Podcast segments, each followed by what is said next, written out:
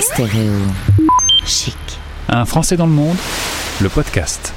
C'est un peu comme si j'y allais toutes les semaines voir la famille. On retourne sur le plateau Mont-Royal à Montréal.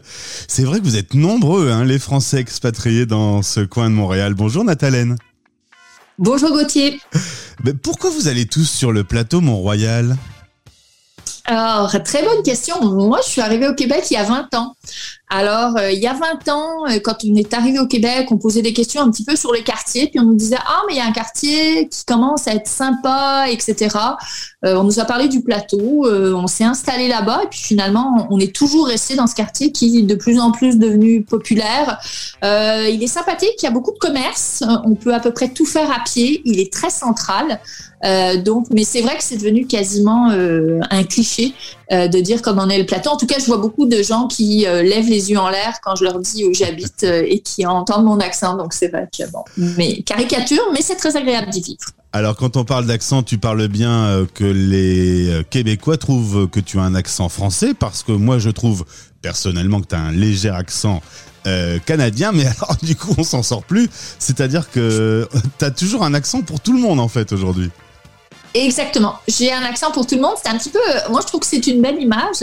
Euh, au début, c'est un petit peu difficile de se dire, euh, de, le comprendre. Euh, puis au fur et à mesure, bon, je m'y suis habituée. Mais c'est vrai que euh, à chaque fois que je vais en France, j'ai toujours des remarques. D'ailleurs, c'est drôle parce que je peux avoir un Marseillais avec un peu au gras accent marseillais ou un Parisien avec un bel accent parisien qui me dit ah c'est incroyable que vous avez un accent et une fois, j'ai essayé de discuter en disant, ben, c'est une question de, paradigme, hein, parce que pour moi, par exemple, c'est vous qui en avez un. Ah non, ah non, c'est pas possible. Donc, écoutez, c'est effectivement, euh, finalement, j'ai un accent partout où je vais. Alors, tu es originaire de Niort, euh, les parents sont en Bourgogne. Euh, d'ailleurs, ton papa a connu l'expérience de l'expatriation, il travaillait dans le BTP. résultat, vous avez eu l'occasion de vivre une expérience en Afrique. Tu as beaucoup bougé quand tu étais petite.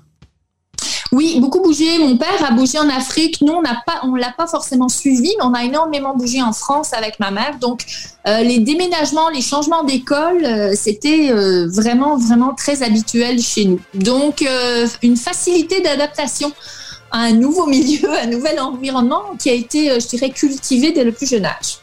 Tu es arrivé à Montréal en 2002. Qu'est-ce qui a fait que tu t'es retrouvé là-bas? Alors, eh au, départ, en fait, euh, je, suis arrivée ici parce que à, l'époque, ben, j'avais épousé un Québécois. Ah Donc, euh, on est revenu finalement euh, chez lui. mais auparavant, on était aux États-Unis. donc, on a fait un séjour aux États-Unis et puis auparavant, on était en France. Donc, bon, ben, après les États-Unis, on, s'est posé la question. Puis finalement, le Québec est devenu un choix assez évident, notamment par rapport ben, aux nouvelles aventures, expériences, puis la qualité de vie. Alors justement, la qualité de vie, euh, maintenant que tu connais euh, la vie en France, la vie aux États-Unis, euh, la vie à Montréal, au Canada, tu pu avoir des points de comparaison. Qu'est-ce que tu pourrais donner comme avantage supplémentaire dans la ville où tu te trouves aujourd'hui par rapport aux autres? Alors, c'est sûr que les, comparaisons se font. C'est sûr que, étant donné que ça fait 20 ans que je suis partie de France, les, éléments de comparaison que j'ai, c'est il y a, il y a 20 ans. Hein, donc, ça a probablement évolué depuis. Mais je dirais, euh, un des facteurs au niveau de la qualité de vie, c'est la sécurité. Euh, la sécurité, l'espace. Euh, le coût de vie, d'une façon générale, est plus abordable. Par exemple, à Paris, où, où j'habitais avant de partir, avant de quitter la France, les appartements, il y a moyen d'avoir des appartements qui sont beaucoup plus spacieux, euh, plus d'espace vert aussi. Hein. On s'entend que quand on a des enfants, et notamment trois comme moi, euh, quand ils sont jeunes, on, aime bien avoir un espace suffisant. C'est un détail, mais à Paris, euh, avoir une poussette, la poussette prend la largeur du trottoir. Donc, bon, c'est un peu compliqué. Les espaces verts, c'est compliqué. Donc, l'aspect espace, aspect coût de vie, euh, versus ce qu'on peut avoir comme qualité en termes d'habitation. Euh, l'aspect sécurité aussi, c'est un aspect qui revient souvent et moi je dois avouer que effectivement, euh, autant quand j'ai vécu, bon à Paris on, généralise toujours, hein, Paris c'est pas la France aussi. quand j'étais, j'ai vécu très longtemps en dehors de Paris aussi. C'était pas le même cadre, mais bon, le, côté sécurité, euh, il est beaucoup plus présent au Québec. Euh, j'ai pas, j'ai pas le stress que j'avais pu avoir à Chicago ou à Paris de me dire, ok, j'ai pas fermé les 14 verrous de ma porte blindée. Euh, je me suis fait défoncer ma porte blindée à Paris. Bon, à Chicago, euh, quand on se baladait, il y avait régulièrement des belles arrestations autour de nous avec des gens qui étaient plaqués sur le coffre d'une voiture de police. Alors, bon, c'est sûr qu'ici, euh, ce sentiment d'insécurité, il est beaucoup moins présent. Euh, le sac à main, on l'a pas en permanence à le surveiller dans le métro, bien que des fois il, faut le faire quand même parce qu'il ne faut pas devenir insouciant. Mais c'est des petits réflexes, on se rend compte qu'au fur et à mesure, on est plus détendu. C'est plus agréable. Malgré tout, malgré ces expériences, tu me disais que tu restais et tu te sentais très française. Oui, oui. Alors la première raison, c'est que ben, moi, toute ma famille est restée en France. Donc euh, quand je parle de famille, c'est parents, euh, sœurs. Donc c'est sûr que euh, ben, ça, c'est un facteur important. c'est mes racines et je suis quand même très attachée à ma famille. Donc ça, ça reste important de par les discussions, etc., les contacts réguliers. Pour ça, merci toutes les applis qui, ont, qui existent maintenant, qui nous permettent de discuter facilement et même de nous voir. Donc, je reste très française parce que bon, ben, j'ai quand même une grande partie de, mes racines là. Et puis parce que bon, ben, je continue. Euh, en fait, c'est vraiment un mélange. Autant, autant j'apprécie la qualité de vie et puis tous les avantages de vivre ici, autant mais je continue à apprécier également euh, certains éléments de la France. Alors, euh, on parle toujours de la cuisine, mais c'est pas tant ça, c'est surtout, euh, ben, écoute, les éléments où, les maisons où j'étais dans mon enfance, l'architecture, l'histoire, les choses comme ça. En fait, ce qui est différent d'ici, c'est ni mieux ni moins bien qu'ici, mais c'est différent. Et puis, c'est des choses, c'est un petit peu ma Madeleine de Proust, en fait.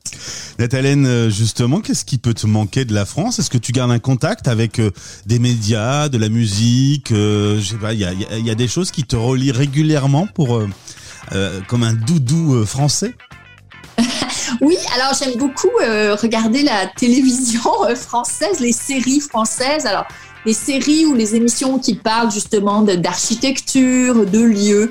Alors, je ne sais pas si c'est en vieillissant, mais je deviens de plus en plus intéressée à, voir des émissions qui parlent de lieux où j'ai pu aller, où j'aimerais aller, des séries policières, du divertissement.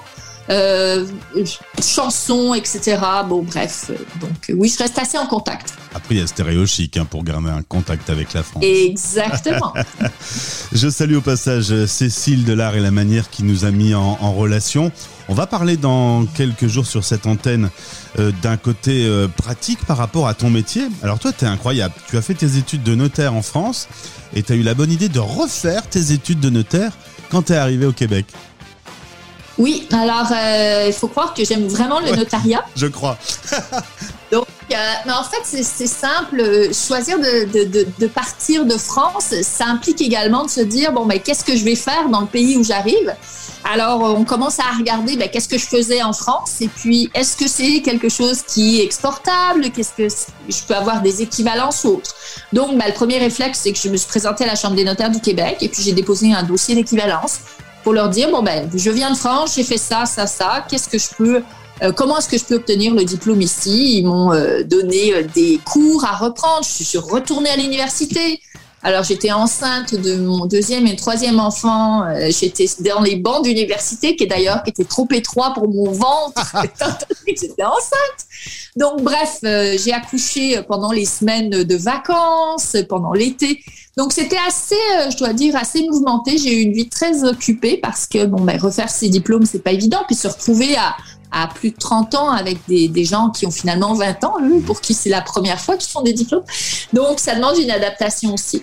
Mais euh, bon, finalement, c'est vraiment, et puis je, me rends compte avec le temps que c'est vraiment quelque chose que j'adore faire. C'est un domaine et un métier que j'adore exercer. Alors, ce domaine du droit international, tous les sujets autour du patrimoine, de la succession, du mariage, eh bien, je vous invite à écouter le podcast Expat Pratique euh, Nathalène Chapuis, qui est donc notaire et qui va répondre à mes questions. Euh, là, on a parler un peu de la vie privée. Aujourd'hui, euh, tu, tu te vois bien rester sur ton plateau Mont-Royal. Oui, oui, tout à fait. Alors c'est toujours curieux parce qu'on est toujours nostalgique un petit peu de, de l'été, des vacances d'été en France, etc. Mais quand on revient, ben, on est content de rentrer chez soi. Donc on est content de retrouver son appartement, etc. Donc finalement, au fur et à mesure des années, ben, on se forge un tissu, un tissu social. J'ai énormément d'amis ici, euh, gros grosse sphère d'amis, de personnes avec qui on peut échanger, etc. Donc c'est là qu'on se rend compte au fur et à mesure, des années qu'on se construit ben, un autre réseau euh, maintenant au Québec. Bien, merci d'être euh, venu sur cette antenne pour parler de ton expérience d'expatrié. T'es pas très fan du mot expat, tu m'avais dit. Non, bah en fait, moi, je, je, le trouvais neutre au départ, puis après, j'ai lu des gens qui disaient que ça avait une connotation particulière, etc. Pour moi, expatrié, c'est simplement on part de France, puis on va ailleurs. Mais c'est vrai qu'il y a tellement de gens euh, qui partent dans des conditions tellement différentes. Et puis au Québec, on en voit vraiment, hein, c'est beaucoup des gens qui, qui partent complètement de France, qui viennent s'installer ici et puis qui refont leur vie et qui s'intègrent beaucoup plus. Alors parfois, la notion d'expatrié, c'est une notion de non-intégration au pays d'accueil. Alors, euh, c'est vrai que moi, je préfère dire, bon, ben, des Français qui viennent ici d'une façon générale. Merci beaucoup, Nathalène. Et donc, à très vite pour Expat Pratique. Merci d'être euh, sur Stéréo Chic. Merci. Au revoir. Votre émission sur Stéréo Chic Radio avec Bayard Monde et Bayard Jeunesse, numéro 1 de la presse enfant.